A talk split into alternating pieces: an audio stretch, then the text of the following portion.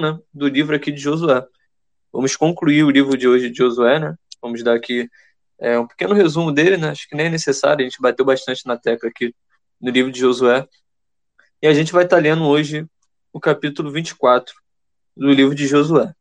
É, então, seja bem-vindo aí, Mateus, boa noite. A gente está iniciando aqui o nosso estudo, né, que nós fazemos de segunda a quinta, com o tema hoje, eu e a minha casa, né, serviremos ao Senhor. É um tema que todos nós já ouvimos falar em algum momento da vida, né? A gente vai bater nesse tema aqui, a gente vai falar sobre isso. É, e a gente conclui hoje, né, como eu disse aqui, nosso livro de Josué, né? A gente está concluindo o livro de Josué, que graças a Deus foi um livro que nos trouxe vários aprendizados, né? O livro de Josué foi um livro que nos trouxe diversas lições para o nosso dia a dia.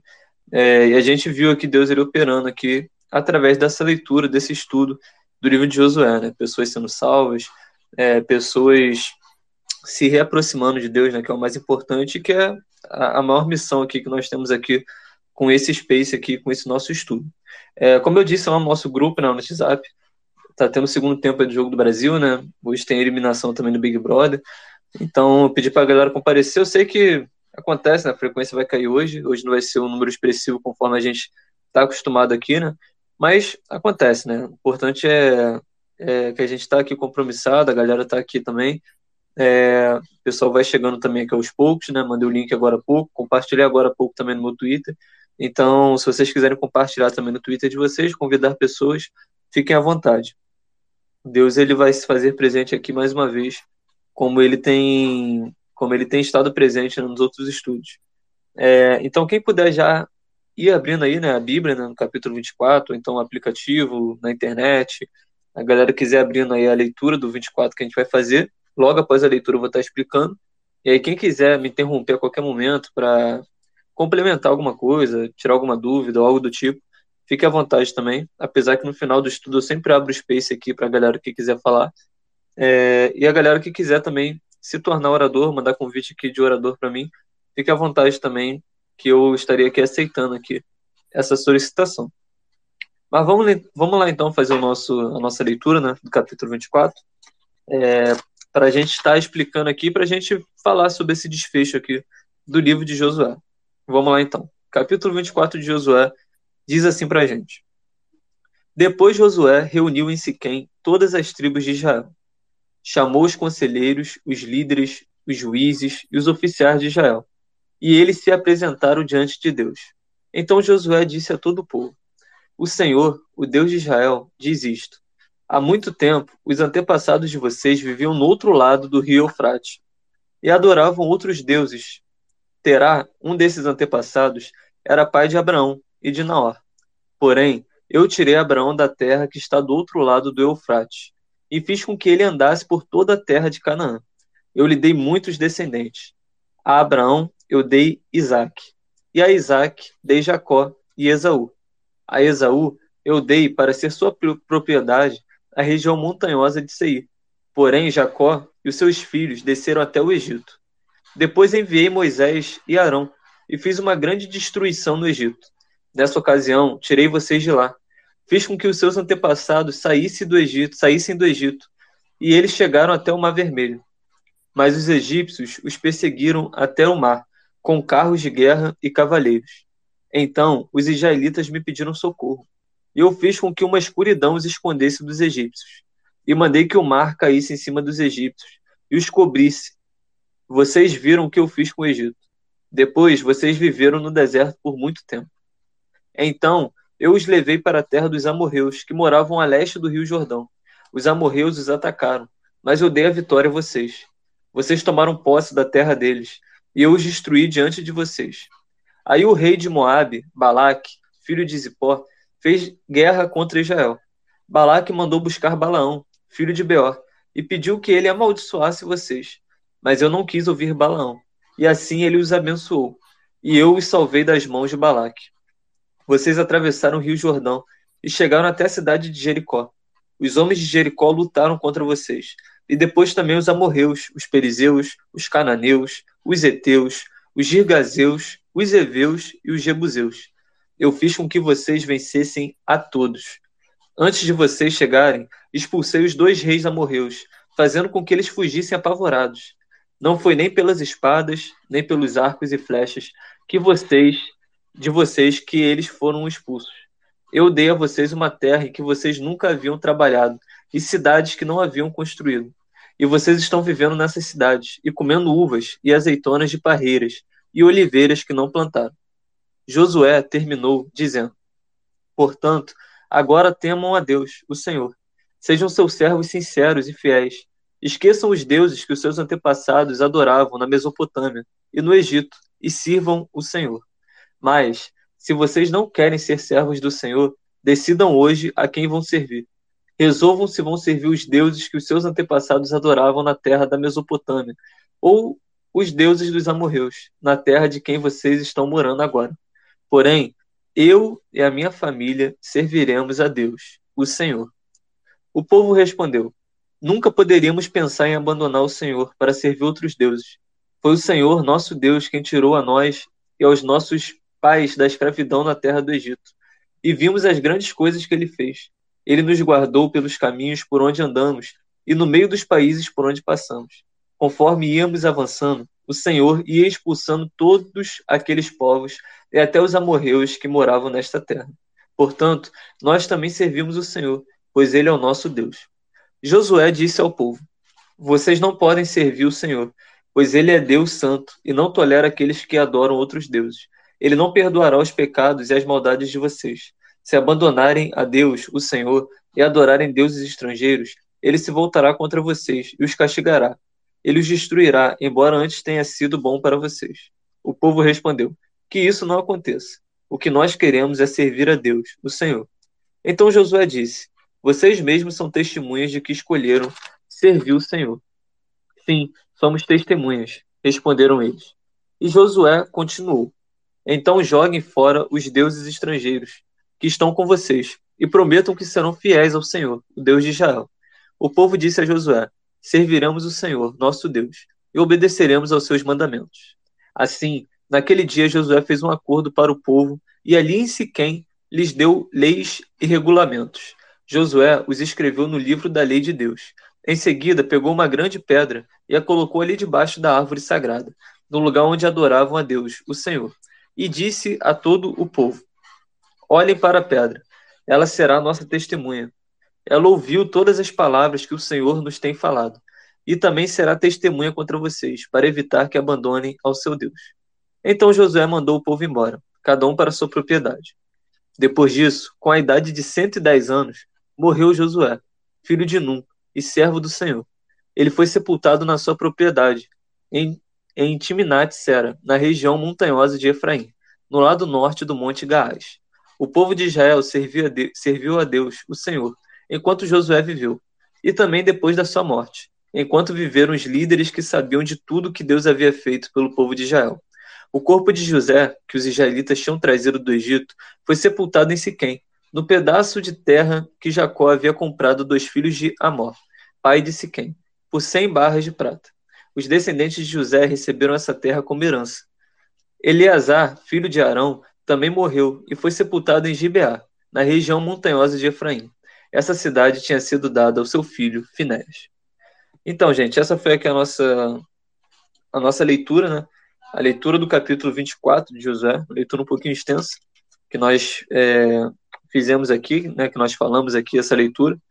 É, e aqui, né? A gente conclui hoje, né? A gente vai concluir hoje aqui o livro de Josué, um livro que nos deu aqui diversos aprendizados, um livro aqui que nos deu diversas lições, diversos ensinamentos, né?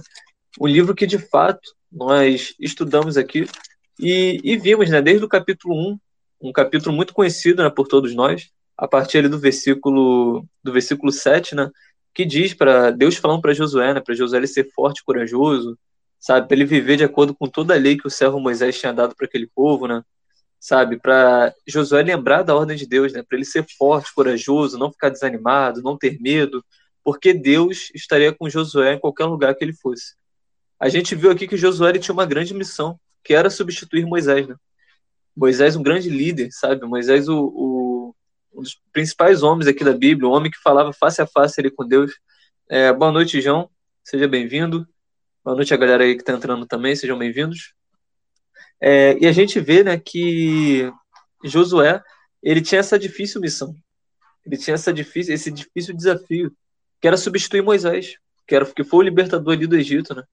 Era substituir Moisés, que era um homem, sabe, que tinha uma intimidade diferenciada com Deus.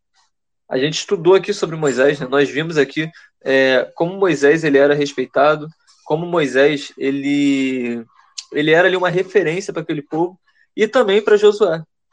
Quando a gente vê Josué, as primeiras citações que a Bíblia tem aqui para Josué, a gente vê como se Josué fosse uma espécie de, de aprendiz assim de Moisés, né?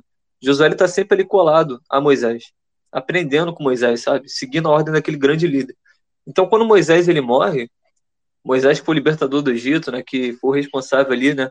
Para o povo atravessar o Mar Vermelho, para caminhar ali com o povo ali durante a peregrinação pelo deserto, né? A gente vê aqui que, que Josué tem esse desafio. E nós falamos aqui, né, que talvez algumas áreas da nossa vida a gente se encaixe como Josué. Às vezes substituir alguém, sabe, difícil no nosso trabalho, sabe, na nossa faculdade, no, no emprego, na, no meio da família, é sempre um desafio. A gente substituir alguém que é bom, a gente substituir, substituir um líder, né, que, que fez ali, que marcou aquele local ali onde ele esteve sabe? Que fez a diferença. Então Josué ele, ele lidou com essa com esse desafio. Talvez aqui com as dúvidas das pessoas ao redor, se ele realmente iria conseguir substituir Moisés à altura, sabe? Talvez ali com aqueles desafios que talvez ele poderia ter colocado ele como pequeno, né? Caramba, desafio enorme. Como é que eu vou agir? Qual vai ser a estratégia que eu vou ter? Como é que eu vou conduzir esse povo que é um povo teimoso, um povo desobediente, como era o povo de Israel? A gente leu aqui diversas vezes que o povo de Israel ele quebrou a cabeça, né, quebrou a cara aqui, fez atitudes erradas, escolhas erradas. E Josué ele tinha essa missão. E logo de início Deus ele falou, né, para ele ser forte, corajoso, não ter medo, não ficar desanimado, porque Deus estaria com ele. E a gente aprende que quando Deus está conosco, sabe, pode vir a tempestade que for, pode vir um problema que for. Se Deus ele está no nosso barco, se Deus ele realmente está no controle da nossa vida, pode vir qualquer desafio que a gente vai passar por esse desafio. A gente vai sair fortalecido é, dessa luta, dessa batalha, né? É, e a gente vê, né, que, que a partir do momento que a gente vai lendo, né, o livro de Josué, nós vimos Josué enviando os espias, né, para a terra de Jericó, os preparativos ali para atravessar o Rio Jordão, né? Deus ele fazendo sobrenaturais aqui na vida de Josué e na vida do povo de Israel, que estava sendo mais obediente a Deus, sabe? eles tinham aprendido com aquela peregrinação pelo deserto, eles criarem uma maturidade melhor, eles criarem um coração mais contrito, um coração mais obediente. E às vezes as dificuldades da vida, como foi o deserto ali, né? A gente falou muito sobre o deserto, que o deserto ele é, ele é passageiro, né? Ele não é eterno, ele tem um princípio, ele tem um meio, ele tem um final. E Deus no deserto da vida, às vezes é uma doença, às vezes é um desemprego, às vezes é uma separação, uma traição. No deserto da vida a gente aprende, sabe? Deus ele guiou aquele povo no deserto mesmo o povo ele tendo errado, sabe? Mesmo o povo ele tendo é, falado contra a liderança de Moisés, falado contra Deus, né? Adorado outros deuses nesse intervalo, a gente vê que Deus ele ele era com aquele povo, Deus ele conduziu o povo de Israel. Deus foi a provisão para o povo no, no, no, meio do deserto, sabe? É, e a gente falou aqui das dificuldades que o deserto nos proporciona, né? Muito calor de dia, muito frio de noite, sabe? Animais peçonhentos durante a noite, falta de alimento, sede, falta de escassez, sabe, falta de moradia, a gente vê que o deserto da vida realmente nos atribui diversas dificuldades. E a gente falou sobre isso. E, e esse deserto ele serviu também para a aprendizagem daquela segunda geração, né? E com eles, Josué e Caleb, que faziam parte da primeira geração que sofreu o juízo de Deus, né? Pela teimosia e tudo mais. A gente viu sobre os dois espias, né? Somente Josué e Caleb se mantiveram de pé, né? é, tiveram fé que Deus ele poderia dar aquela terra para eles. Nós falamos aqui sobre isso ontem também, né? Nós recapitulamos aqui a história de Caleb. E a gente viu, né, que Josué enviou os espias para Jericó. A gente viu que aqueles moradores ali de Jericó, as pessoas de Jericó, descobriram desses espias. A gente viu que Raabe, né, guardou esses espias. Nós vimos tudo isso. A gente viu a salvação que chegou na casa de Raabe, que era uma prostituta, né, que estava fadada ao fracasso não tinha perspectiva de vida, não era uma mulher que era valorizada dentro da sua própria é, cidade ali, da sua própria sociedade. E a gente viu que uma atitude de Raab, né, mesmo ela sendo pecadora, mesmo ela sendo é, considerada como, como indevida né, para aquela sociedade, mesmo ela tendo uma vida é, desregrada, a gente viu que a salvação alcançou Raabe e a sua família por causa de uma atitude que ela teve, que era uma atitude de fé, né, de guardar aqueles espias ali, de abrigá-los e de crer que Deus ele entregaria Jericó e as cidades ali vizinhas a Israel, que era uma promessa de Deus. E a gente viu que a, a salvação alcançou a vida de Raabe, né? A gente viu que as muralhas de Jericó caíram, né? A gente viu esse episódio. É... E a gente viu a conquista de Jericó e a Raabe, né? Sua família, todos os seus bens ali sendo salvos. A gente viu também o pecado de Acana, que era um israelita que sofreu com juízo aqui porque ele desobedeceu a Deus. Ele roubou a Deus, né? Deus ele tinha dado uma ordem para Israel não pegar nada dentro de Jericó. E Acã ele pegou e ele escondeu, ele tentou enterrar ali, né? Ele achou que ia passar despercebido, que ninguém notaria aquilo. E a gente viu que Israel pagou por esse preço de Acã. Eles foram derrotados né, na cidade de Ai, e aí Josué ficou muito triste, rasgou suas vestes, queria entender o porquê daquilo.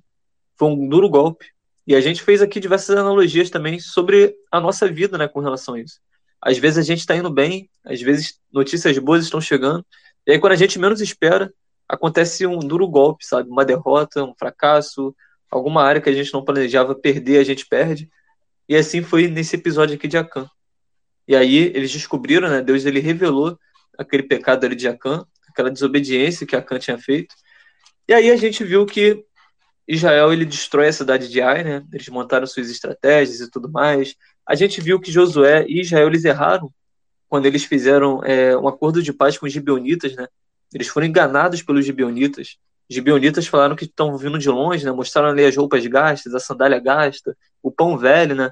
Eles tentaram fazer um acordo de paz com os israelitas, porque eles falaram que eles sabiam que Deus estava fazendo com, com aquele povo de Israel, né? As vitórias que Deus tinha dado para o povo de Israel. E a gente viu que eles foram enganados, né? capítulo 9 de, de Josué, nós vimos aqui que Josué e os líderes ali de Israel eles não tinham consultado a Deus se realmente era para fazer esse acordo de paz. E a gente viu que eles pagaram preço também por isso, né? Que eles foram enganados, os gibeonitas eles faziam parte daquela região. Os, é, Josué e os líderes de Israel eles, eles julgaram pelo que eles poderiam ver, né? Eles julgaram o exterior e eles fizeram aquele acordo de paz sem consultar a Deus. E a gente viu que eles não poderiam quebrar aquele acordo de paz.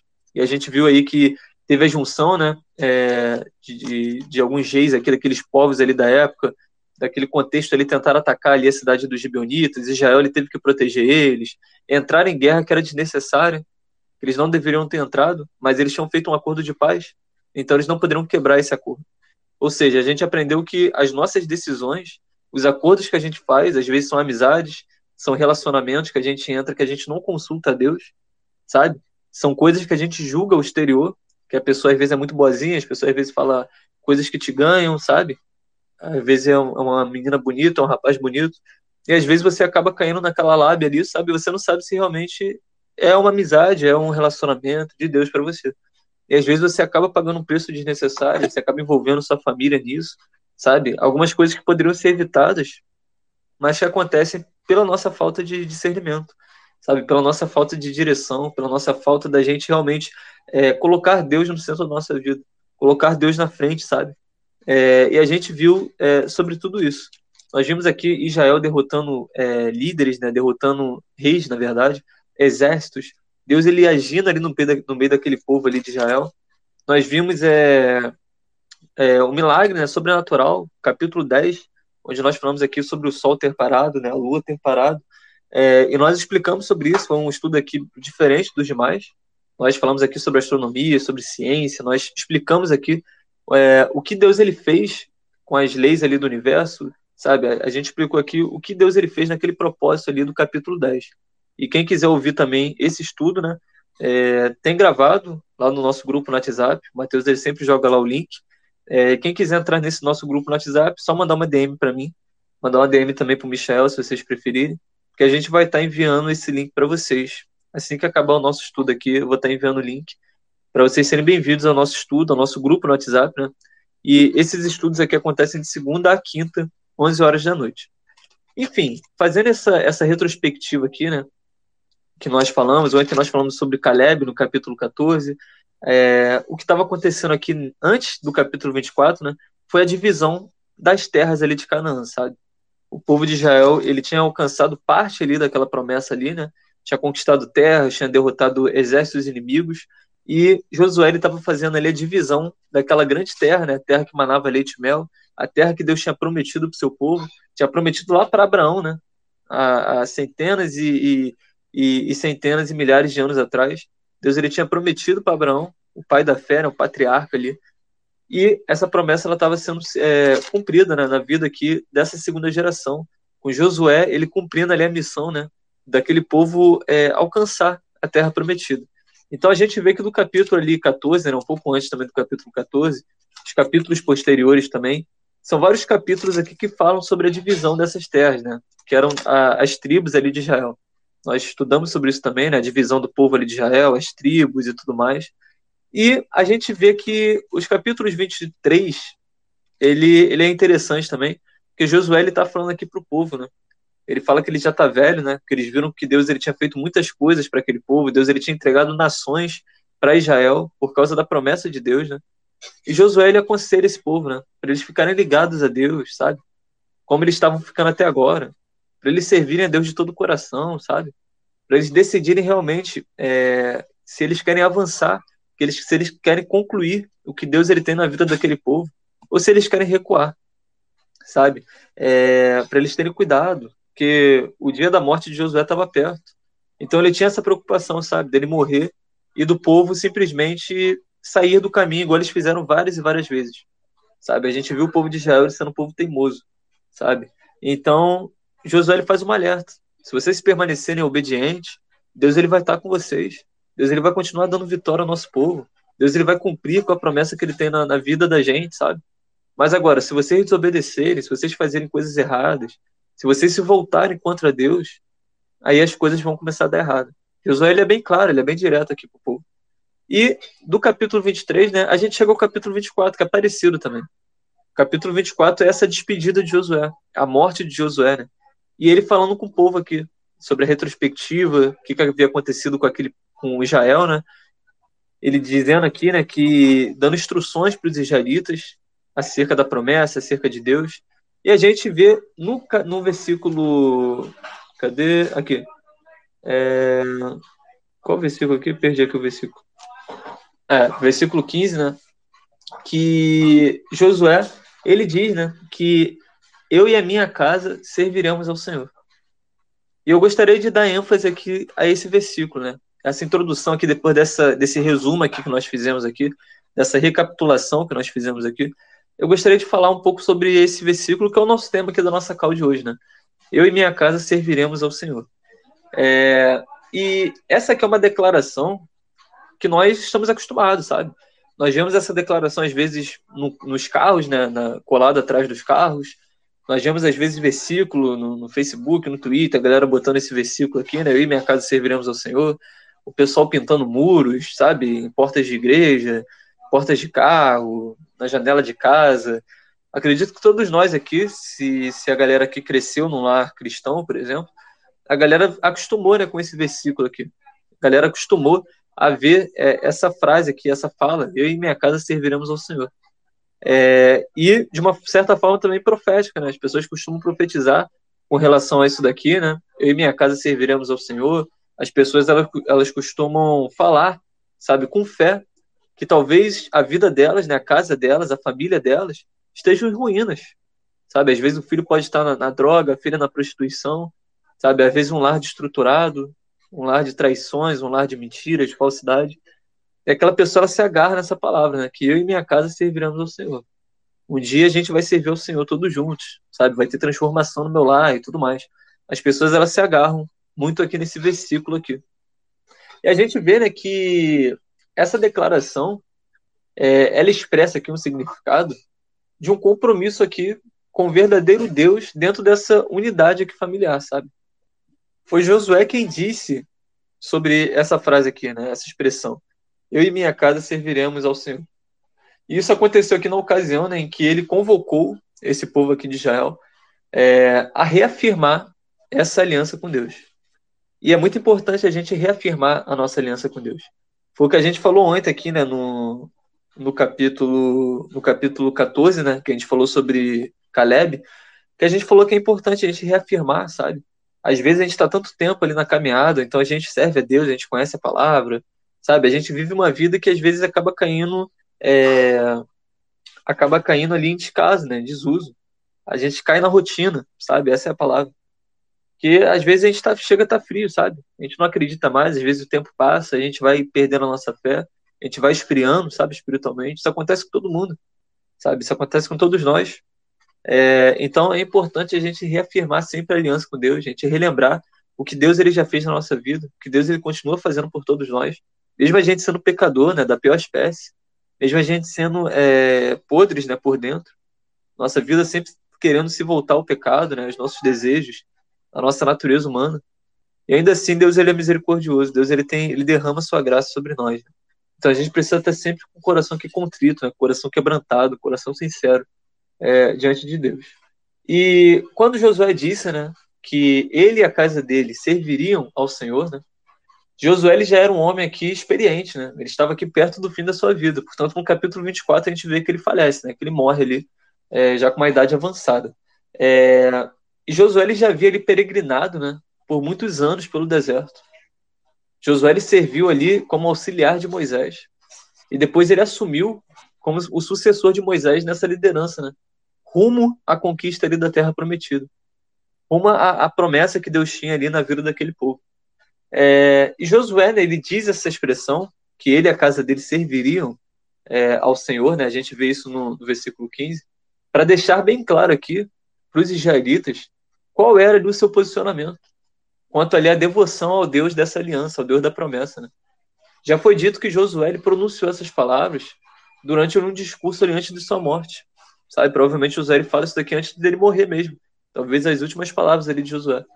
É, e pela graça aqui de Deus, né, agindo pelo poder do Senhor, Josué ele havia liderado Israel nessa tomada aqui da terra prometida.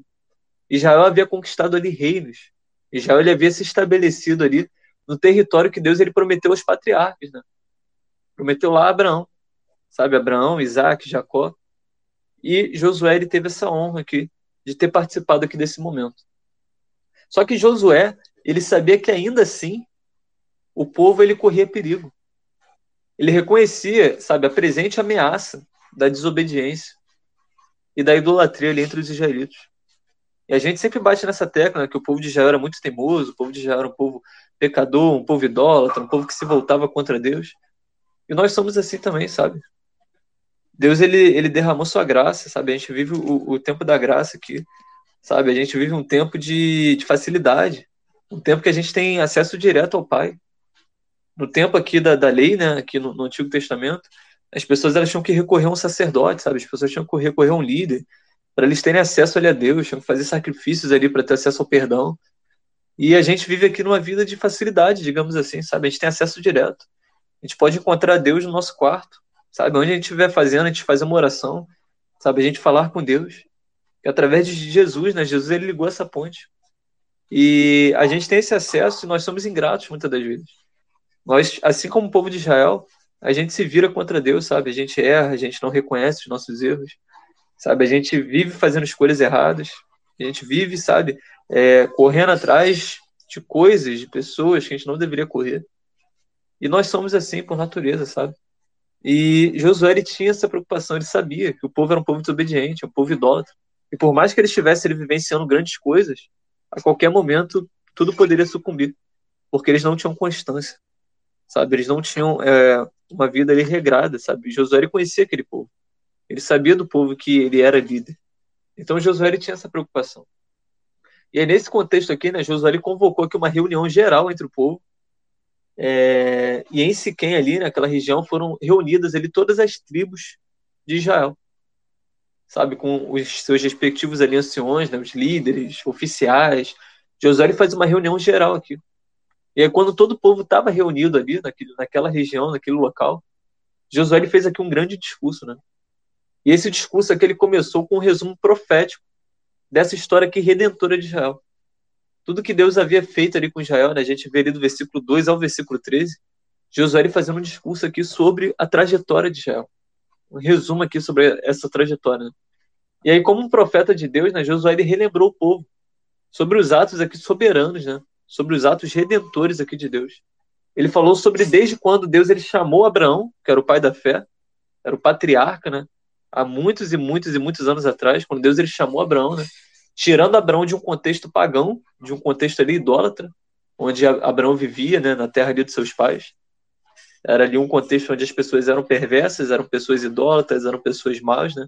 E Josué ele, ele relembra nesse caso Deus ele tirando Abraão da sua tenda ali, da sua parentela, da sua casa, da casa dos seus pais, é, e levando ali até a chegada ali em Canaã. Né? E aí nesse discurso Josué ele enfatizou aqui, né, aquela descendência ali de Abraão, né, de Isaac, de Jacó, de José, sabe? E também sobre a libertação ali dessa escravidão aqui do Egito. A proteção e a provisão ali divina, né, de Deus durante a, a peregrinação no deserto com Moisés, com Arão, sabe? É, Josué, ele relembra que o povo, tudo que Deus ele havia feito, as maravilhas, a, os milagres, sabe? A soberania que Deus ele havia derramado ali sobre aquele povo. Josué ele faz questão aqui de enfatizar a história de Israel. Porque nós somos assim, né? A gente às vezes tem que bater na tecla, a gente tem que falar. A repetição é pedagógica, né? Por isso a gente sempre repete aqui muitas vezes a, a, as mesmas situações.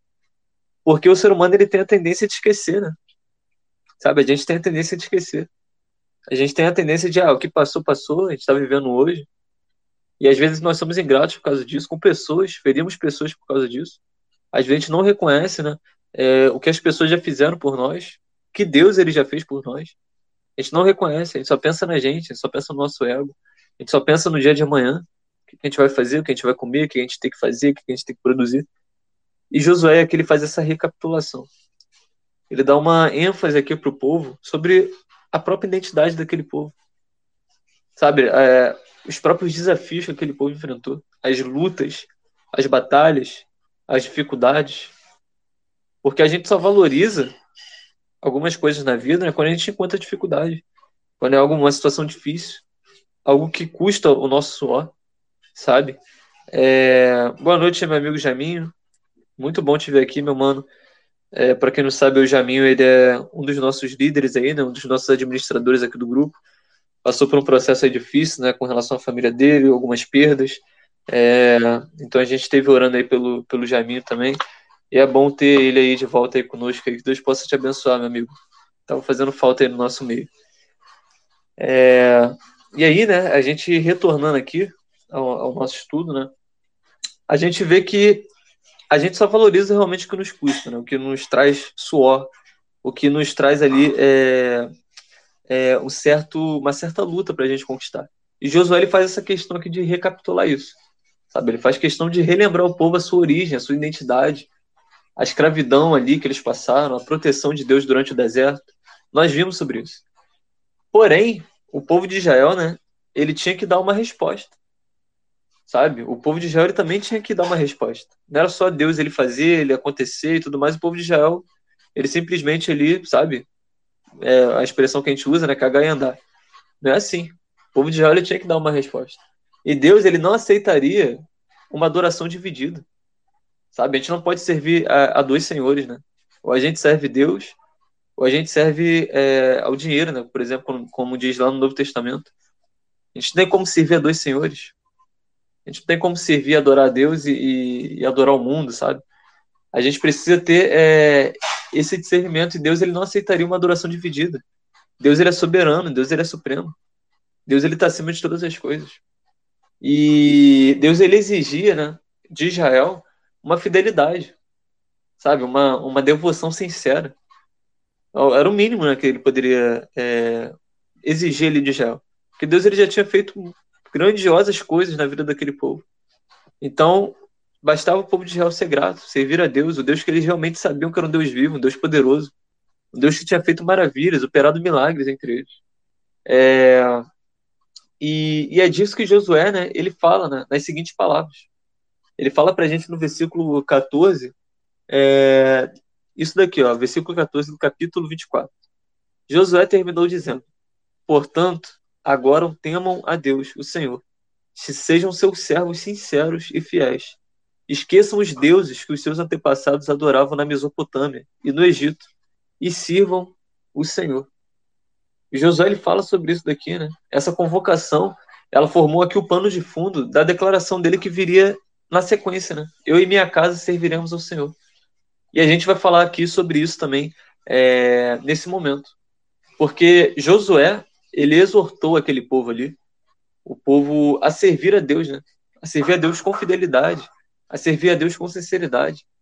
E Deus, ele ama um coração contrito. Deus, ele não resiste a um coração contrito. Sabe? Um coração quebrantado. A gente vai falar muito disso né, na história de Davi, que a gente vai chegar ainda. Mas, de fato, nós temos que ter um coração sincero diante de Deus. Sabe? O coração, é, temos que ter fidelidade ali com Deus, sabe? Mesmo a gente sendo pecador, mesmo a gente passando por momentos de dificuldades, mesmo a gente errando, a gente precisa ter sinceridade, sabe? A gente precisa realmente é, falar com Deus, ser íntimo de Deus. E a gente vê que, considerando esse discurso aqui de Josué, né, como um todo, facilmente nós percebemos aqui que a figura central ali de seu discurso é Deus. E é assim que tem que ser. O propósito principal aqui da sua mensagem é esclarecer como servir a Deus verdadeiramente. E aí, somente nesse discurso, Josué prega aqui, pelo menos aqui umas 15 vezes já a palavra servir. Servir a Deus, servir a Deus, adorar a Deus, servir a Deus. Josué enfatiza isso daqui. Sabe? De, da, do privilégio da gente servir a Deus, da gente ter esse privilégio. Sabe? Da gente servir ao Senhor. Da gente conhecer mais desse Deus de perto. O Deus que fez os céus e a terra, o Deus que nos criou, o Deus que nos escolheu desde o ventre da nossa mãe, sabe? E servir a Deus, né? Essa palavra aqui, servir a Deus, significa amá-lo de todo o coração. Significa ali é, adorá-lo ali, né, com exclusividade. Servir a Deus de toda a nossa alma, né, de todo o nosso entendimento. Oi, Rafa, quer falar?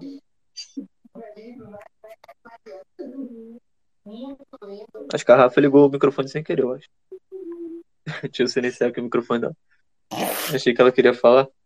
É, então, continuando aqui, né? É, servir a Deus né, significa isso. Amar Ele de todo o coração, né, de toda a nossa alma, de todo o nosso entendimento, toda a nossa força, né? Adorar Ele, ele com exclusividade. Temer ao Senhor, sabe? Obedecê-lo acima de tudo e de todos. Significa que uma dedicação completa à vontade de Deus, sabe? E Deus ele havia libertado esses, esses israelitas, né? E derramado suas bênçãos sobre eles durante o deserto, durante ali aquela aquele período ali de libertação da escravidão, né? E os israelitas eles deveriam aqui servir com sinceridade, com fidelidade, com amor, sabe, com temor.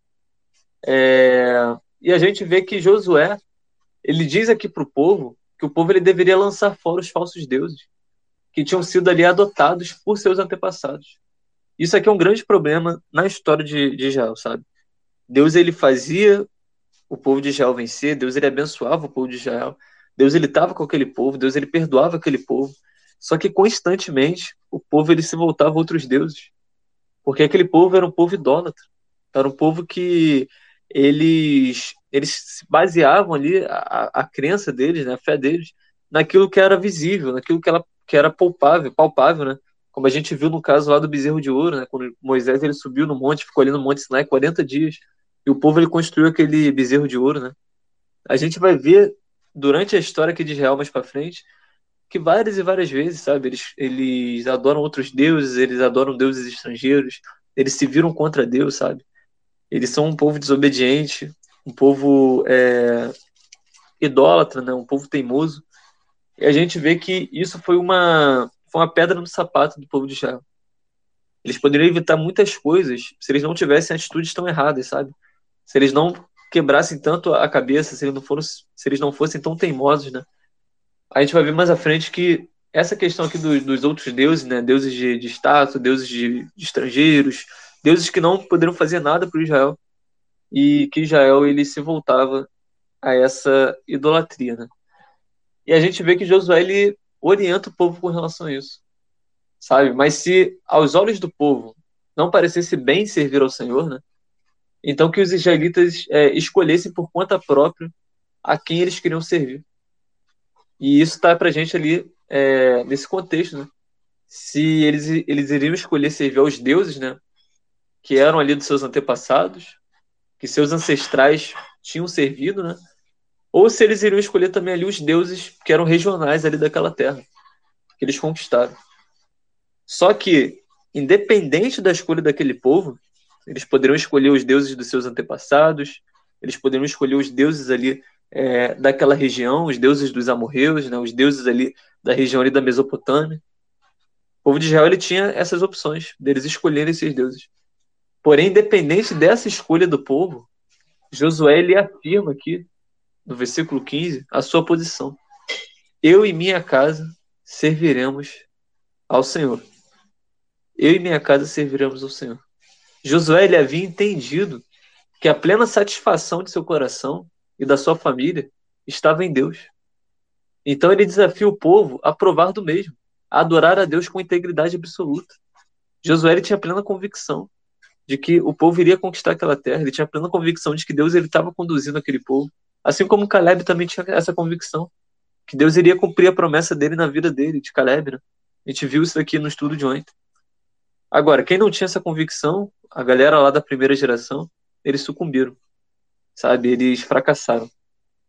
E a gente vê aqui, né, que o povo de Israel, ele respondeu a essa exortação aqui. E a esse desafio aqui de Josué, né? Eles responderam de forma positiva. Os israelitas, eles declararam aqui que eles jamais abandonariam o Senhor. E eles se comprometeriam aqui a servi-lo com sinceridade, sabe? A gente vê isso no versículo 16 ao versículo 18. E nós não devemos aqui entender a proposta de escolha aqui feita por Josué como uma possibilidade real de Deus ele aceitar que o povo escolhesse servir outros deuses. Essa proposta aqui, né, ela tinha é, a clara finalidade aqui de, de enfatizar, né, que os israelitas eles não tinham opção de dividir sua devoção e sua adoração, era um povo escolhido. Era um povo que Deus ele tinha escolhido para ele. E aí por isso, né, na sequência, Josué ele explica, né, a seriedade da promessa firmada ali aquela promessa que eles tinham feito ali. E ele indica aqui que a apostasia seria castigada por Deus. A gente sabe, né, que a apostasia, né, de uma forma que resumida, né, é, na Bíblia, ela se refere ao, ao abandono aqui, né, da fé, sabe? É, e a apostasia, ela vem de muito tempo, até os nossos dias atuais, né? E então a gente precisa se comprometer com o verdadeiro evangelho de Cristo, né? A gente deve entender que que a apostasia, né, ela tem muitas implicações. A apostasia ela nos afasta de Deus. É, então a gente vê aqui, né, que a gente aprende, né, com esse capítulo 24, nós podemos aprender aqui muitas lições com esse posicionamento aqui de Josué, quando ele declara, né, eu e minha casa serviremos ao Senhor. Nesse estudo bíblico, né, a gente pode citar é, algumas desses, dessas lições, né, alguns desses aprendizados. É, em primeiro lugar, por exemplo, a gente pode observar aqui que essa frase né, que nós falamos aqui, que está no nosso título do, de hoje, aqui do nosso Space, ela nos ensina que é possível servir a Deus através do nosso relacionamento familiar. É possível a gente aliar, alinhar né, os nossos projetos, nossos projetos familiares, né, com a vontade do Senhor. É possível alcançar a satisfação dentro do lar, sabe, é, com o objetivo aqui, antes de tudo, né, a glória de Deus, né? servindo a Ele com sinceridade, com fidelidade, com amor. E nossos relacionamentos familiares, né, eles devem estar pautados na verdade de Deus, que é revelada nas Escrituras. Sabe, talvez aqui nós temos aqui, é, ouvindo aqui né, nessa cal, pessoas que construíram uma família, sabe? Pessoas que são pais de famílias aqui, mães de família. Outros que ainda vão construir sua família. Outros que vivem com seus pais, né? Com seus irmãos, com seus avós. E é muito importante, né? A gente já falou sobre isso aqui em outros estudos, sobre essa questão da, da estrutura familiar, sabe? Da, da família ela ser pautada, sabe, na, na, nas escrituras sagradas, sabe? De Deus, da família é, é, um bem maior, né? Uma dádiva que Deus ele estabeleceu, que Deus ele instituiu, né? Aqui na Terra. A importância da família ela é muito, ela é muito grande, tanto para o nosso bem-estar, né? Para nossa questão psicológica, sabe, para as demandas que a gente tem na vida, para a formação do nosso caráter. Né? A família é muito importante. E se por acaso tem alguém que, que passa né, com relação a problemas familiares, sabe, problemas de criação, problemas traumas de infância, essa pessoa sabe, né, o, o, o como a família ela pode ser importante tanto para o bem quanto para o mal, sabe? A família ela pode causar um divisor de águas na nossa vida também. É, e a gente já falou isso aqui sobre é, em outros estudos, né? A importância de ter uma família, é, da gente valorizar a família, as pautas que a gente tem que seguir, sabe? Como é difícil às vezes lidar com familiares, as complicações que se tem também. Os benefícios, sabe? A gente falou sobre isso aqui em outro estudo, mas a gente vê aqui que é importante, sabe? É possível, sabe, alinhar os nossos projetos familiares com a vontade de Deus. Porque hoje em dia, né, principalmente, a gente vê que o inimigo ele tem tocado muito nas famílias, sabe? Porque realmente a família é uma estrutura, a família é um alicerce que a gente tem ali. Então, quando o inimigo das nossas almas ele toca na família, sabe, ele causa ali intrigas, separações, traições, enfim, é, a gente vê, sabe, principalmente crianças, principalmente pessoas crescendo com traumas, sabe, crescendo com barreiras na, na mente, no coração. Então, o inimigo ele tem bombardeado as famílias, sabe, é, plenamente. E a gente precisa ficar atento com relação a isso também. A gente precisa ter esse discernimento. É, em segundo lugar, aqui, né, outra aprendizagem que a gente pode ter, voltando aqui ao nosso estudo, é que essa declaração, essa expressão em minha casa serviremos ao Senhor, nos revela que a liderança de um verdadeiro líder começa dentro de sua própria casa. Josué ele não era simplesmente o líder de todo o povo de Israel, mas primeiramente ele era o líder de sua família. E há muitas pessoas que se ocupam né, em liderar multidões, em liderar nos seus serviços, em liderar é, no seu ciclo ali de amizade, na sua faculdade, enfim, em, em, em, várias áreas da vida, pessoas se preocupam, né, se ocupam esses cargos de, de liderar, de, de, tomar destaque ali, mas elas se esquecem de liderar a própria casa, muitas das vezes, a própria família, sabe? Há muitas pessoas que elas querem mudar o mundo, elas querem militar, elas querem é, fazer acontecer, sabe? Querem pautar diversas situações, elas querem mudar o mundo, querem viver ali no, na, naquela utopia que elas criam na mente. Mas nem mesmo elas tentam começar a mudança pelo próprio lar. Às vezes o próprio lar da pessoa é uma bagunça, sabe? E a pessoa não consegue lidar com o próprio lar, não consegue liderar a própria casa, e ela quer liderar outras pessoas. Ela quer mudar o mundo, sabe? Ela quer voar, ela quer fazer, quer acontecer. Quando a própria casa da pessoa muitas das vezes está destruída, sabe? A, a pessoa já perdeu autonomia dentro do próprio lar, dentro sobre os próprios filhos, sabe? sobre o casamento, sobre o relacionamento, sobre a família.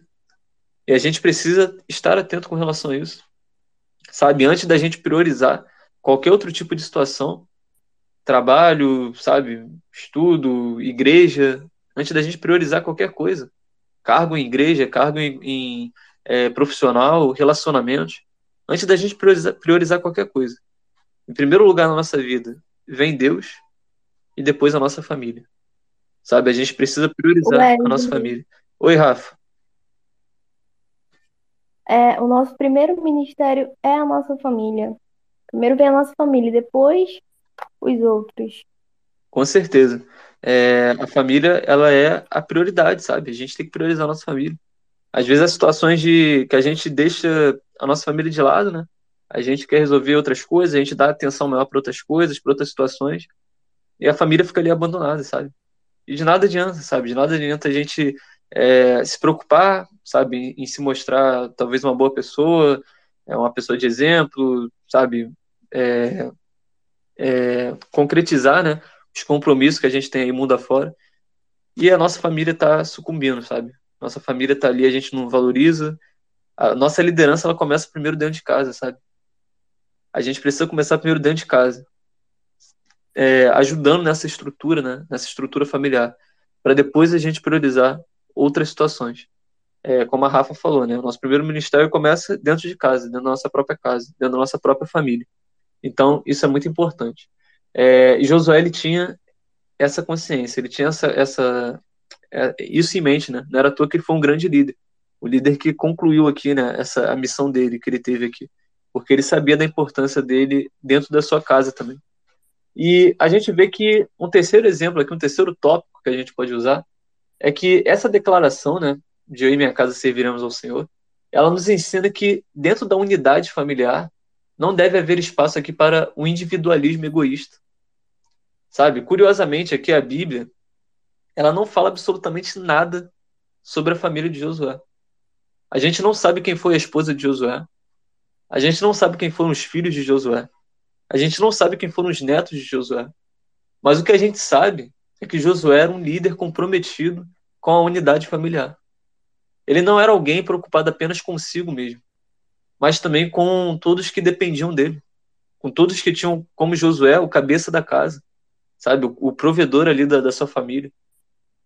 ele, ele, não, ele não era preocupado apenas com ele mesmo, mas com as pessoas que dependiam também dele, com a família dele. E aí por isso Josué ele não apenas disse, né? Eu servirei ao Senhor. Eu irei servir ao Senhor, independente do que vocês forem escolher aí para a vida de vocês. Não. Josué, ele diz, né? Eu e minha casa serviremos, serviremos ao Senhor. Ele usa aqui um conectivo, né? Sabe? Ele usa aqui é, esse aditivo aqui do E ele coloca ele e a casa dele, sabe? Que eles serviriam ao Senhor. Ele não foi egoísta de pensar só nele, mas de pensar também é, nessa unidade familiar. E por isso também que ele era um grande líder. É, e aí, né, em quarto lugar aqui, esse exemplo aqui que a gente pode dar, já chegando ao nosso final, a nossa conclusão aqui, é, em quarto tópico aqui que a gente pode usar sobre essa expressão, né, é, ela nos ensina que a pessoa que serve a Deus, ela deve ser o exemplo para os que estão ali ao seu redor. Né? Josué ele não era do tipo de pessoa que dizia, ah, sabe, faz o que você quiser, sabe? Sabe, faz aí o que é, faz o que for da sua vontade e tá tudo bem, sabe? Não, Josué ele, ele, ele diz, né, que a casa dele servirá ao Senhor.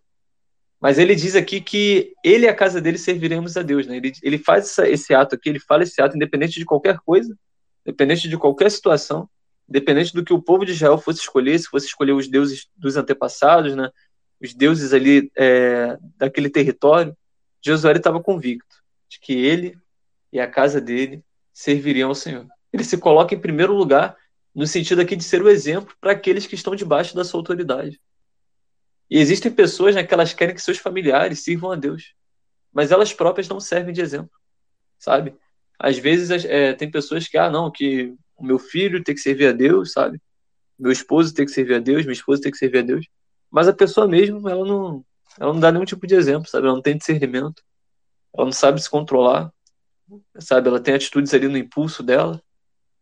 E aí acaba gerando atritos, sabe? Acaba gerando rachaduras ali dentro da família. Que é aqui uma, uma dádiva, sabe? Que foi estabelecida por Deus, instituída por Deus aqui na terra que a gente precisa cuidar. E quando Josué ele diz né, que ele e a casa dele serviriam ao Senhor, né, isso não significa que ele iria ali obrigar seus familiares a servir a Deus. Na verdade, o verdadeiro que serviço ao Senhor não é constituído aqui, não é construído, né, na verdade, sob as bases ali da obrigação. Os servos de Deus, eles expressam aqui uma devoção aqui voluntária, com base ali na gratidão por seu amor e por sua graça. O que Josué estava dizendo aqui para a gente é que ele jamais deixaria de conduzir sua família à verdade de Deus. E a gente vê que as situações, né, imposição nunca, nunca é algo bom, sabe? Esse, esse sentido de ah, obrigação, sou obrigado. Não. Josué ele deixa isso bem claro aqui, sabe? Às vezes tem situações que, que acontecem no nosso dia de dessa questão de obrigação, né, de obrigatoriedade, de impor certas situações. Quando na verdade a gente tem que adotar outras estratégias, às vezes com, com filhos nossos, né? Quem é, é pai aqui, quem é mãe, que, que talvez esteja ouvindo, é, com relação a, aos filhos né, na, na, adolescência, na, na, juventude, a gente tem que também é, adotar estratégias, às vezes para evangelizar amigos nossos, né, familiares nossos, sabe? Tem gente que às vezes falta, peca nesse, nessa falta de, de discernimento, né? Com o uso das palavras, sabe? Ah, porque se você não fizer isso, você vai para o inferno, você vai fazer, vai, vai arder no fogo do inferno, vai acontecer isso, isso e isso.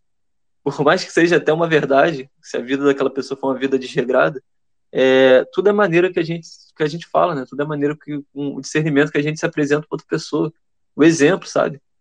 Às vezes a gente não precisa falar nem nada, mas as nossas atitudes, a maneira que a gente vive, vai convencer essa pessoa, vai arrastar essa pessoa. O exemplo, sabe, de servir a Deus. A maravilha que é servir a Deus não é uma obrigação, não é uma imposição, a gente justamente faz porque a gente reconhece o amor de Deus, a graça de Deus, o perdão de Deus. A gente reconhece que sem Ele nós não somos nada. Nós não chegamos a lugar nenhum, sabe? Então, Josué ele deixa isso daqui também bem claro. E como líder de sua casa, né? Josué estava aqui comprometido a ensinar aos seus ali, né? É, a lei de Deus.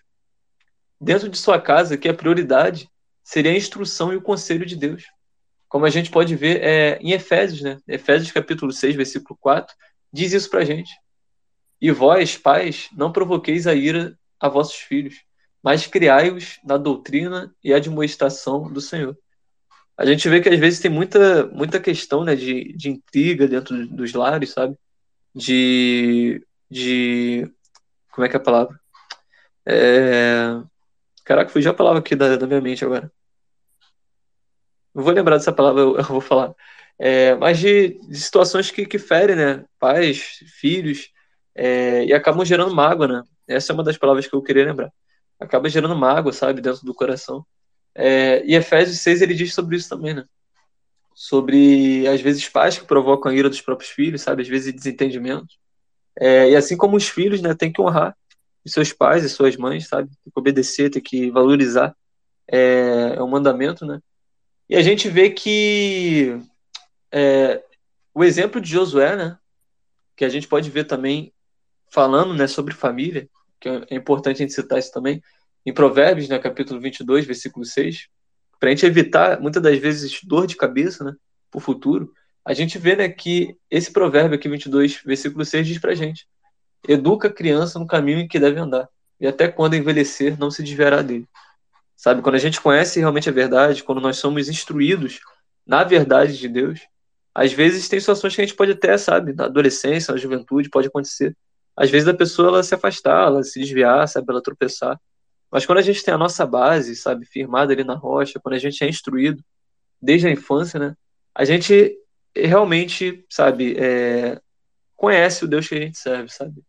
Muitas pessoas às vezes se afastam por algum momento da vida, sabe, querem experimentar às vezes o prazer que o mundo pode oferecer, aquele prazer momentâneo, e elas estão lá, sabe, elas estão no mundo, elas estão fazendo, estão acontecendo, sabe que estão numa vida desregrada, sabe que estão numa vida que, que Deus ele não é, aprova, mas no fundo elas reconhecem, sabe, o temor de Deus. No fundo elas reconhecem que o Deus que os pais delas é, servem, que os avós servem, é o Deus verdadeiro.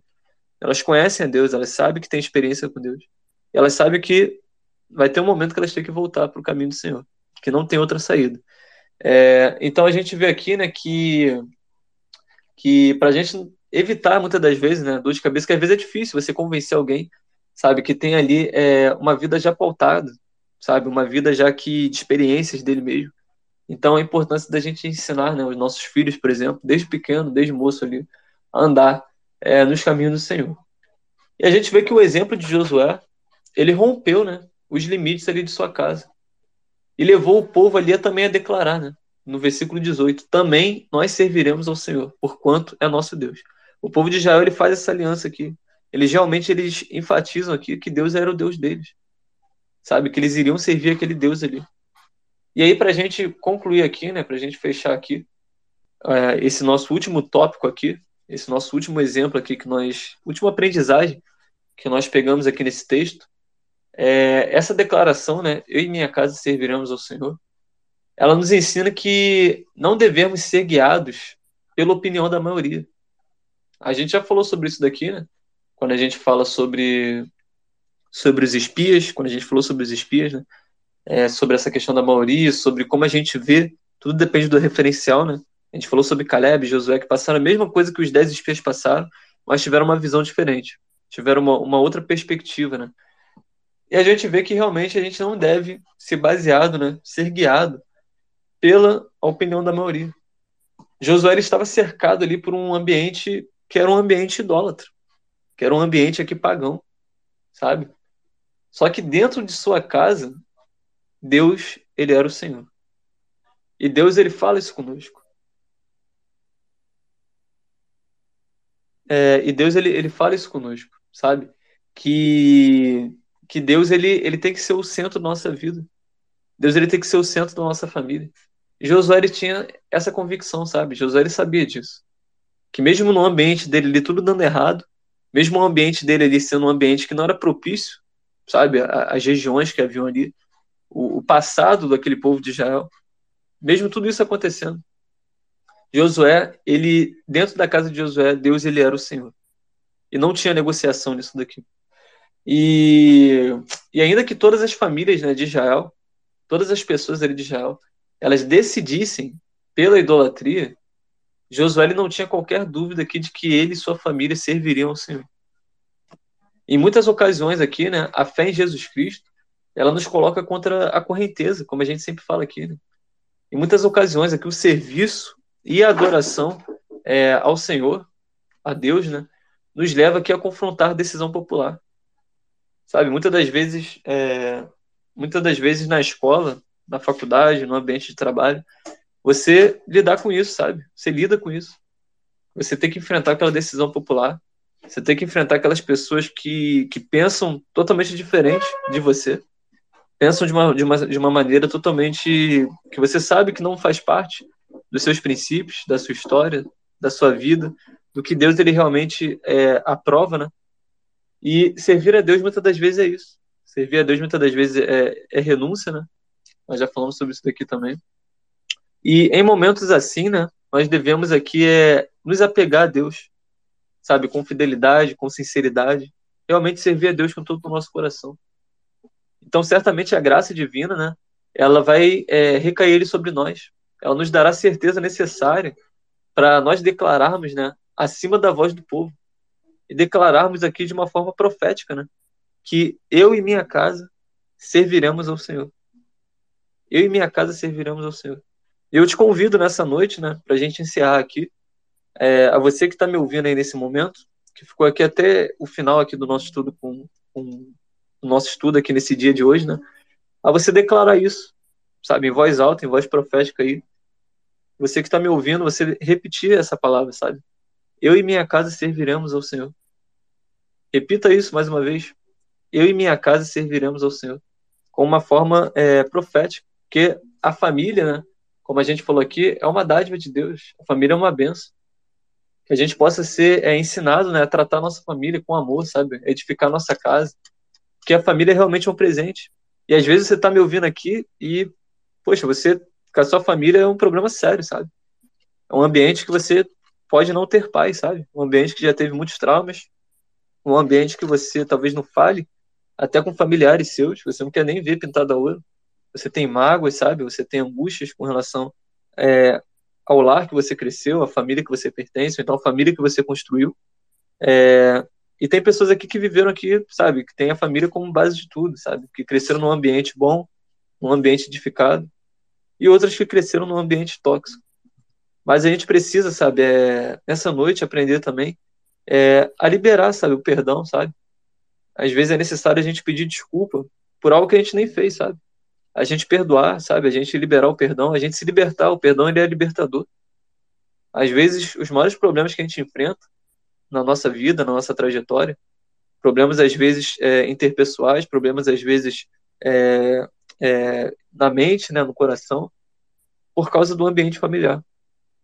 E às vezes a gente precisa liberar o perdão, sabe? Às vezes a gente precisa é, mudar estratégias, deixar o rancor de lado, sabe? Deixar a mágoa de lado que traz doença para o nosso corpo físico, para o nosso corpo é, psicológico, sendo que a família ela é um presente de Deus. Às vezes pode ser uma família mais difícil que tem, mas a gente tem um aprendizado ali, sabe? A gente cresce é, aprendendo é, alguns dogmas, aprendendo algumas questões, e às vezes a gente passa por um ambiente que a gente não quer para nossa próxima família, para a família que a gente vai, vai construir, ou para a família que você construiu.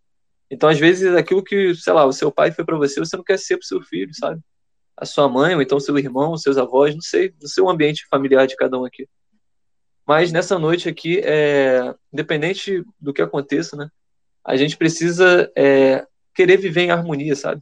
A gente precisa querer fazer a nossa parte. A gente precisa querer é, agradecer a Deus pela família, sabe? Pelo alimento, sabe? Pelo teto que Deus ele nos deu, sabe, pelo, pelos, pelos pais, né, pelos avós, às vezes você foi criado pelos seus avós, pelos seus tios, às vezes só pela mãe, só pelo pai. E a gente precisa ser grato, sabe? A gente precisa é, realmente agradecer a Deus é, e ter a nossa família aqui como um alicerce, como uma estrutura. A gente falou aqui, né, que o inimigo ele, ele age muito, né, com relação às famílias, sabe? Ele bombardeia muitas famílias. É, ele age muito né, no meio familiar justamente para causar é, mágoa, né?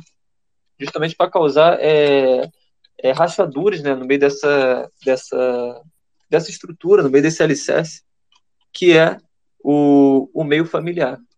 É, enquanto a gente a gente falava aqui, né, sobre sobre essa questão familiar, é, antes da gente concluir, né, antes da gente da gente partir aqui para os nossos para o nosso tema final, É, eu vi que tem, acho, acredito que tem gente aqui que está entrando aqui pela primeira vez, não pela segunda vez. Queria dizer que vocês são muito bem-vindos aqui. É, e que esses estudos aqui no Space né, acontecem de segunda a quinta-feira, 11 horas da noite. A gente tem um grupo também no WhatsApp. E aí, quem quiser né, entrar nesse nosso grupo, pode me chamar na DM. Pode chamar também é, o Michael na DM, ou então o Jaminho na DM, que somos administradores lá do grupo. É, e aí você fica à vontade para entrar no nosso grupo. Eu sempre menciono arroba de todo mundo lá, né? É, para ninguém perder, é, para ninguém perder né, é, os nossos estudos aqui. E aí você fica à vontade para participar do nosso estudo. Se alguém entrou aqui muito tarde, quiser ouvir o estudo de hoje, ou então outros estudos, o Matheus ele sempre bota lá os links, né? Do Spotify, do Google Podcasts, entre outros, é, outras plataformas, para você estar tá ouvindo, né? Para você estar tá, é, é, para você não tá, é, para você estar tá participando, né? É, do nosso grupo, do nosso estudo, você é muito bem-vindo. E aí, para a gente concluir, né? Antes da gente cantar aqui um louvor temático que diz sobre isso, né, diz sobre a família, é, eu gostaria de deixar aqui para nossa meditação, né? É, o versículo que está em 1 Timóteo, sabe? 1 Timóteo, capítulo 5, versículo 8, que diz assim: Se alguém não cuida de seus parentes, especialmente dos, de sua própria família, negou a fé e é pior que um descrente. Ou seja, isso daqui é um versículo aqui para nossa reflexão, né? Se a gente realmente não cuida da nossa família, dos nossos parentes, independente de qualquer coisa, né? É, essa pessoa já negou a fé e ela é pior do que um descrente. Né? Ou seja, é, é, algo que a gente realmente precisa ficar é, atento com relação a isso. E nessa noite eu acredito que Deus ele tem aqui é, é para refazer né, alianças, talvez alianças familiares, no capítulo 24 de Josué eu ia dar aqui outro tema, sabe? A gente ia falar sobre outra coisa aqui. Mas eu decidi aqui, Deus, ele, acredito que Deus, ele, ele quis falar com alguém aqui nessa noite com relação a esse tema, né? Eu e minha casa serviremos ao Senhor. E não deixe de crer nisso. Às vezes, como eu disse aqui, o ambiente familiar pode ser o mais tóxico possível, sabe? Pode ser aqui o pior possível. Mas creia que Deus, ele há de entrar com libertação, sabe? Deus, ele há de salvar as pessoas que convivem com você. E através de você, Deus ele quer fazer uma grande obra no meio da sua família, através do seu exemplo de vida, através do que as pessoas vão ver Deus ele fazendo é, na sua vida. Deus ele, ele há de alcançar também os seus parentes, as pessoas de dentro da sua casa. Então creia nisso. É, enquanto eu estiver cantando aqui um louvor sobre isso, né, para a gente encerrar, é, eu deixo aqui o convite aqui, né? Deixo aqui o convite aberto para se alguém quiser é, aceitar a Jesus, né, nessa noite como seu único e eterno Salvador, ou então refazer essa aliança. Você sabe que a sua família precisa ser transformada, a sua família precisa ser alcançada. Você precisa refazer sua aliança com Deus. Talvez você tropeçou pelo caminho, sabe? Você teve atitudes erradas. Mas assim como a gente estudou no livro de Josué, né? Que Raabe, mesmo sendo prostituta, mesmo ali, sabe, não tendo perspectiva para o futuro, mesmo estando fadada ao fracasso, ela alcançou salvação para ela e para a família dela por causa de uma atitude, sabe? Por causa de uma decisão, ela alcançou salvação para ela. Então, nesse estudo de hoje aqui que nós falamos sobre família, né, falamos sobre é, a nossa casa, falamos sobre liderança, né, para a gente fechar aqui o livro de Josué, para a gente concluir mais um livro aqui que nós estudamos, né, eu gostaria de saber se há alguém aqui nessa noite que queira aceitar Jesus, ou então refazer a sua aliança com Deus. Se tiver, é só me mandar uma mensagem na DM, dizendo eu quero, botando esses dizeres aqui para mim na minha DM, né, na minha mensagem que eu quero, que eu vou estar aqui orando por você, a gente vai estar orando pela sua família, a gente vai estar orando aqui pelo seu lar, e a gente vai estar orando aqui é, pela sua vida. Então, enquanto a gente estiver cantando aqui esse louvor, né, e você sentir no coração que você realmente precisa ser o líder da sua casa, mesmo que você seja um filho, sabe, mesmo que você seja um neto, um sobrinho, mas que você possa exercer uma liderança espiritual no meio da sua família, no meio do seu lar, porque é através de você, da sua decisão, que Deus ele vai alcançar também é, os seus parentes, ele vai alcançar também o seu lar e você poderá dizer, né, que eu e minha casa serviremos ao Senhor. Então vamos cantar um hino aqui, reflita também na letra dessa canção. E se tiver alguém aqui que deseja essa oração, né, é só me mandar uma mensagem é, na DM.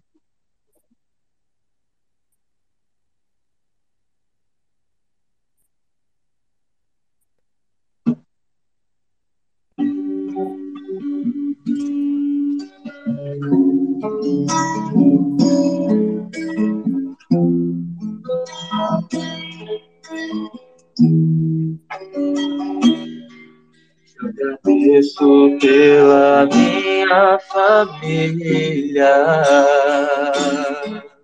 e por tua presença no meu lar. Te agradeço pelo pão de cada dia que o Senhor nunca deixou faltar. Te agradeço pela nossa harmonia. Só em ti, Senhor, podemos confiar. Já te agradeço pelas tuas maravilhas e os milagres que ainda há de operar. A minha família é bênção do Senhor. Me ensina a tratar minha família com amor. Edifica minha casa para o teu louvor.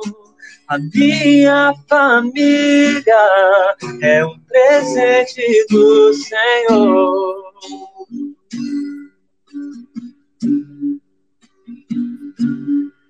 Te agradeço pela minha família e por tua presença no meu lar. Te agradeço pelo pão de cada dia que o Senhor nunca deixou faltar. Te agradeço pela nossa harmonia. Só em ti, Senhor, podemos confiar. Já te agradeço pelas suas maravilhas e os milagres que ainda há de operar. A minha família é bênção do Senhor. Me ensina a tratar minha família com amor edifica minha casa para o teu louvor. A minha família é um presente do Senhor. A minha família é bênção do Senhor. Ensina a tratar minha família com amor edifica minha casa para o meu louvor.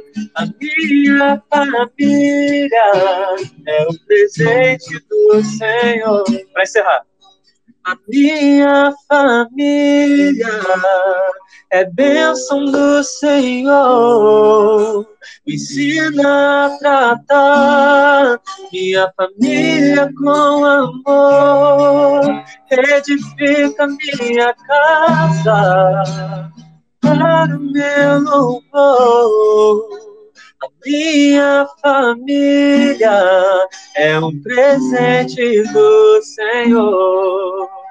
Minha família é um presente do Senhor.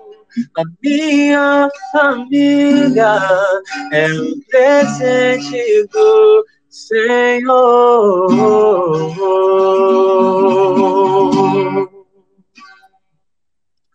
Então é isso, gente. É, graças a Deus aí pelo estudo de hoje, né?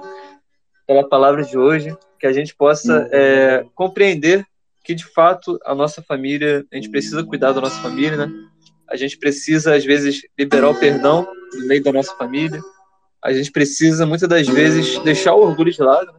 e começar a liderança dentro da nossa própria casa, dentro da nossa própria família. Priorizar nossa família antes de qualquer coisa, antes de igreja, antes de serviço, antes de amizade, enfim, a nossa família ela precisa ser prioridade é, na nossa vida, né? E acima dela somente Deus, né? Só Deus ele tem que estar acima da nossa família. Então acredito que Deus ele tenha falado conosco nessa noite, nesse quesito, né?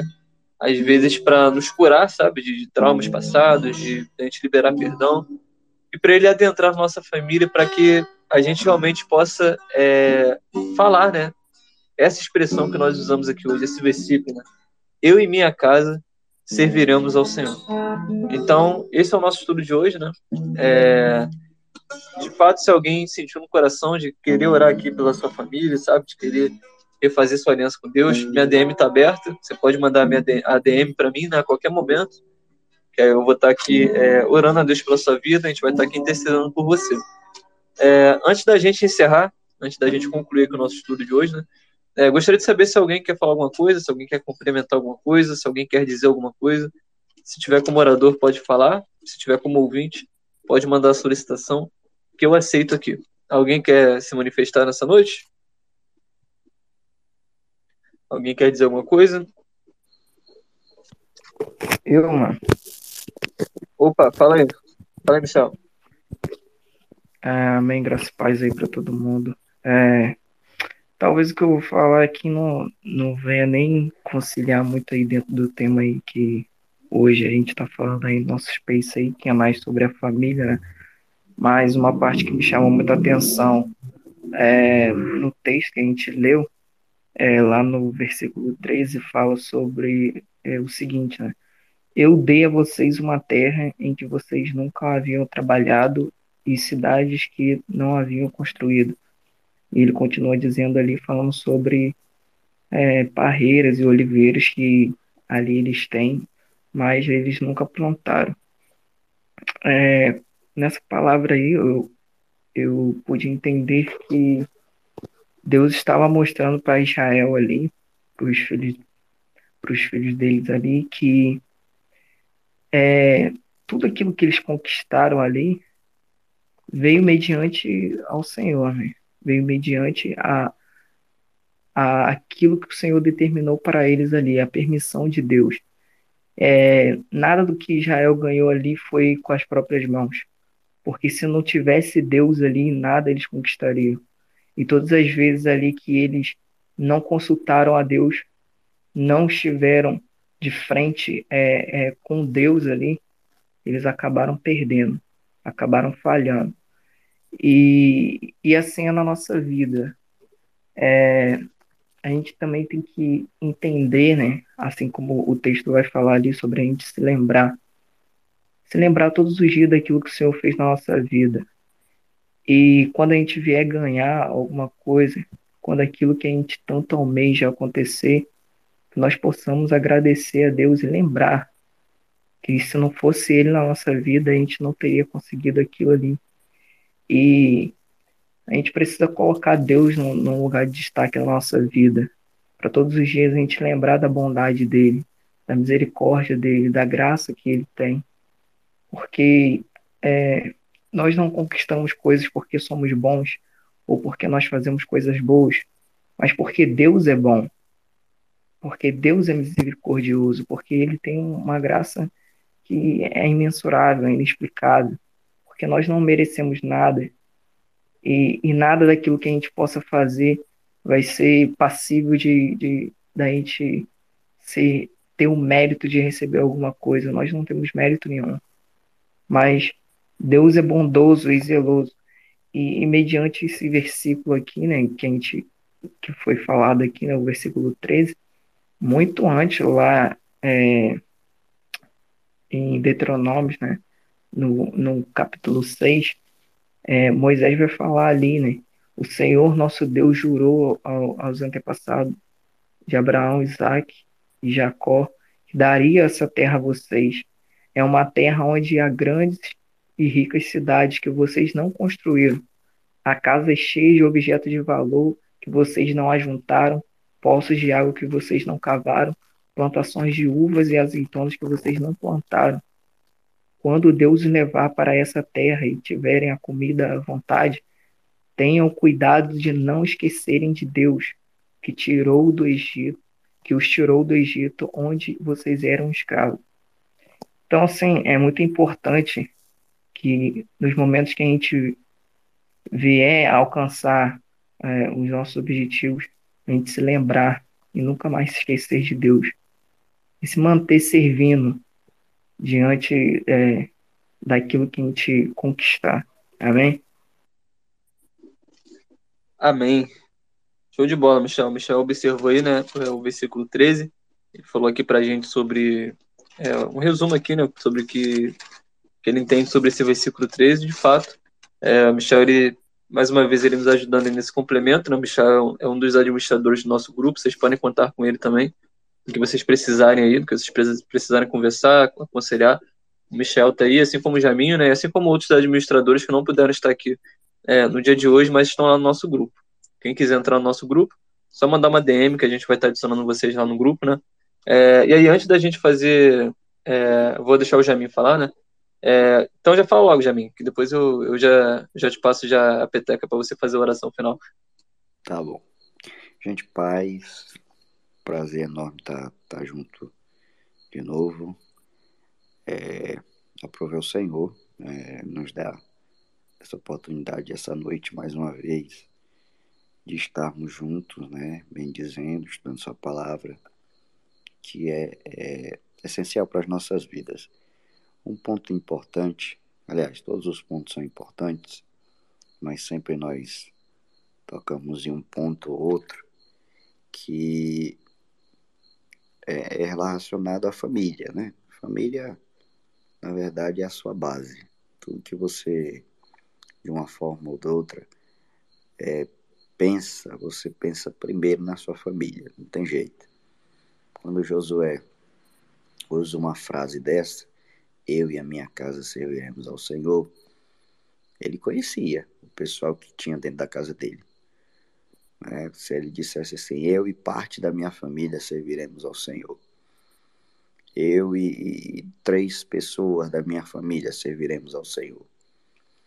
É interessante que no livro de Pedro, Pedro, em, na sua segunda carta, ele diz assim: E Noé e sua família foi salvo através das águas, né? Aí quando ele usa, é, é, quando ele fala de Ló, ele já usa a expressão, já usa uma expressão diferente. Ele diz assim, no, no, quando ele fala de Ló, e afligia a alma justa de Ló e salvou a Ló então ele já não usa a mesma expressão para a família, porque a família de Ló estava corrompida com a, a, as, os pensamentos de Sodoma e Gomorra, as ideologias de Sodoma e Gomorra. Então você percebe aqui um povo que era voltado para Deus. Josué sabia quem tinha em casa. Por saber quem tinha em casa, ele disse: serviremos ao Senhor. Ele vê uma corrupção no meio do povo de Deus. Realmente Israel é o povo de Deus, até hoje é o povo de Deus povo escolhido por Deus. Desde Abraão, nós somos resultados da, da fé de Abraão, né? Nós fazemos parte dessa promessa. Mas aqui existem uns detalhes importantes, que é um, um profetizar sobre a nossa casa, né? Eu e a minha casa serviremos ao Senhor. E isso é importante. Wesley, no, no estudo, ele falou isso. E eu, eu creio em palavras proféticas, principalmente sobre a minha vida. Né? Eu e a minha casa serviremos ao Senhor. Então eu profetizei sobre a minha casa, sobre a minha família, essa salvação, que é a principal notícia, né? que é a boa nova. Você dizer, eu e a minha casa vamos servir ao Senhor. Coisa mais linda é você acordar pela manhã de domingo, no EBD, né? levar sua família para EBD, pentear. Isso aqui, é isso aqui é um sonho meu. Acordar cedinho, pentear o cabelo do meu menino, né? Botar um, uma camisa social nele levar ele para EBD. Para ele aprender na escolinha lá. Eu não tenho filho, mas eu sei que um dia eu vou ter e minha vontade é dizer a mesma coisa. Eu e a minha casa servimos ao Senhor. É, é o sonho de todo cristão, né? Eu, eu sei que a maioria aqui, eu não sei por, por pessoa por pessoa, mas eu sei que a maioria de vocês sonha com isso, né? De, de ter uma casa que serve ao Senhor, que é dedicada ao reino de Deus. Servir é um serviço, né? Você serve. Você não é alguém que manda, você é alguém que serve. De uma forma ou de outra você vai servir ao Senhor. Então, de outra forma, Josué estava dizendo também que a família dele era humilde, que a família dele ia servir ao Senhor. Né? Importante também, importante ponto. E você dizer que serve ao Senhor. Uma família humilde, voltada ao Senhor, voltada às coisas de Deus. Agora, recente, eu perdi, perdi minha avó e, sem dúvida foi o maior baque da minha vida. Isso aqui era o maior medo que eu tinha na vida. Né? Todas as vezes eu fui criado por ela, desde a minha infância. Minha mãe não conviveu comigo e eu fui criado pela minha avó. E o meu medo era isso. Né? Quando eu sonhava que ela tinha morrido, eu corria na cama dela, triscava nela, via que ela estava respirando, depois voltava de novo, ficava tranquilo. Então era o medo que eu tinha desde a minha primeira infância. Mas aconteceu. Mas a minha maior alegria é saber, saber que minha avó foi salva na pessoa de Cristo. Né? Servir ao Senhor. Então, a alegria, minha maior alegria é essa, saber que minha, minha avó está salva. E isso é, é, o fim, né? Aliás, é o começo né, da eternidade, que é junto de Cristo. Paz, obrigado mais uma vez por me deixar falar. Abraço. Tamo junto, mano. É, você fez falta aí com a gente nessa semana, mas graças a Deus aí, Deus ele tem consolado aí seu coração, né, da sua família. E muito bom aí ter vocês de volta aí com, conosco nos nossos estudos e complementando aí. É, para a gente encerrar, gente, para a gente é, concluir aqui, a gente vai fazer uma oração, né? É, e eu recebi aqui na DM aqui é, a mensagem aqui do, do Jonathan, né? Que ele pediu para orar por ele, né? Para a família dele para os amigos dele. E me chamou a atenção aqui a última palavra dele, né? Que ele pediu oração é, pela família, pelos amigos, por ele e pelos inimigos dele. E isso daqui é, é, é muito interessante, né? Porque, de fato, né? A Bíblia, ela, ela nos, nos diz sobre isso, né? A gente tem que orar por aqueles que, que realmente nos perseguem, por aqueles que querem é, o nosso mal, né? É, Mateus, por exemplo, capítulo 5, né? é, o versículo 43, 44, diz pra gente, né? Diz assim, ó, vocês ouviram o que foi dito, ame o seu próximo e odeie o seu inimigo. Mas eu digo, amem os seus inimigos e orem por aqueles que os perseguem.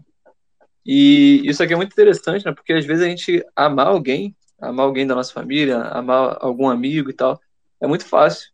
Agora, a gente amar, a gente aturar, sabe? A gente perdoar, alguém que está ali, sabe, perseguindo você, pegando no seu pé, sabe, colocando barreiras ali para você cair, é complicado. E isso aqui é um, é um verdadeiro, sabe, trabalho aqui para um cristão. Porque, por exemplo, em 1 João, capítulo 4, é, pegando ali o versículo 20 e 21, diz pra gente algo que nos confronta. Que diz assim, ó, se alguém afirma, eu amo a Deus, mas odiar seu irmão é mentiroso. Pois quem não ama seu irmão, a quem vê, não pode amar a Deus, a quem não vê. E ele nos deu este mandamento: quem ama a Deus, ame também seu irmão.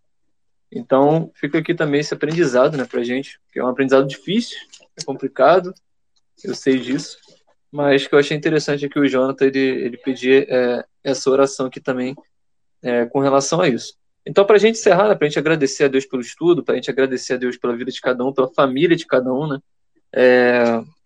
Vou estar tá pedindo aí o Jamin para ele fazer essa oração final, então, para a gente encerrar aqui, para a gente se despedir. Amém. Meus queridos, é, momento de oração, que é uma necessidade da alma, da nossa alma. Nesse momento, nós Vamos elevar nossa, nossa voz aos céus, pedir ao Senhor a sua graça, a sua misericórdia. Pai. É, orar pela Emily também, Jamin. Pela família dela, relacionamento, ela pediu aqui na. Amém. Pela Emily e pelo Jonathan que pediram. Amém. Pai, eu te dou graças pela oportunidade, meu Senhor, de estarmos diante de Ti, pedindo, Senhor, mais uma vez a Tua misericórdia pedindo, Senhor, mais uma vez a tua graça sobre as nossas vidas, sobre as nossas famílias, como é o tema do estudo, Pai, voltado à nossa casa, nossa família. E nós sabemos, Senhor, que nós temos desafios em torno da família. E esses desafios, a cada dia, eles aumentam. porque a família tem sido atacada pelo inimigo das nossas almas. Porém, o Senhor tem sido o sustento da nossa vida, tem sido o sustento da nossa família. Senhor, a oração que pede Jonathan, que seja atendido de tua parte, Senhor. Visita a sua casa, a sua família, a sua situação. Visita também os seus inimigos, Pai. Porque a tua palavra diz que é para até nós abençoarmos os nossos inimigos e orar pelo que nos perseguem. Essa é, é a vida do cristão. E que bom que ele entendeu isso, que bom que ele entendeu a tua vontade, que bom que ele entendeu os teus princípios que são voltados pela tua palavra.